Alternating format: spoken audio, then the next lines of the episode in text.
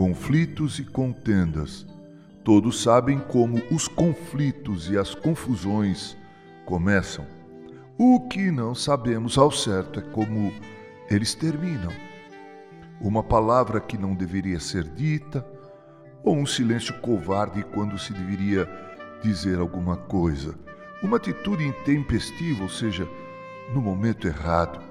Uma reação desproporcional a uma ação simples.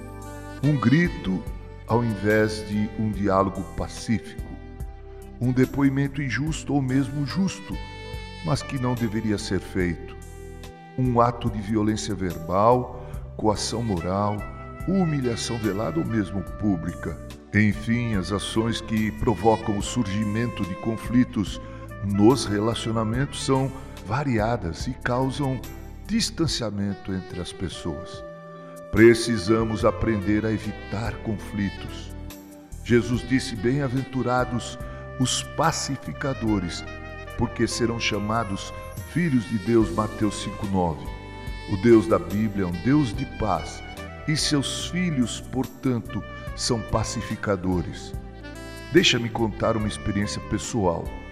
Eu morava no oitavo andar de um prédio. Abaixo de mim morava um casal que vivia reclamando do barulho que diziam vir do apartamento em que morávamos.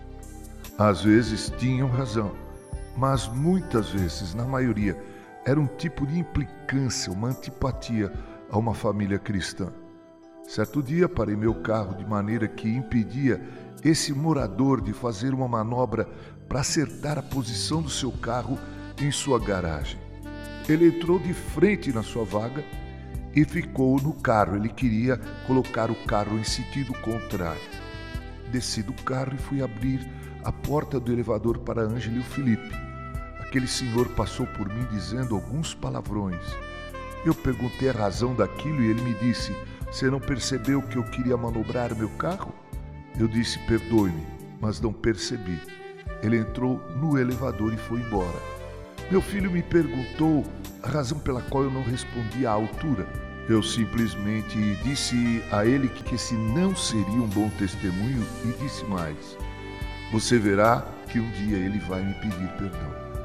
Muito bem, depois de alguns dias, quando toda a minha família estava no carro, ele pediu para eu descer o vidro e me disse: Pastor, quero lhe pedir perdão pelas coisas que lhe disse outro dia. Eu respondi: Meu amigo, siga em paz. Você está perdoado.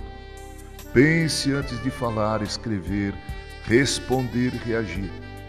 Isso pode resultar em conflito ou em paz.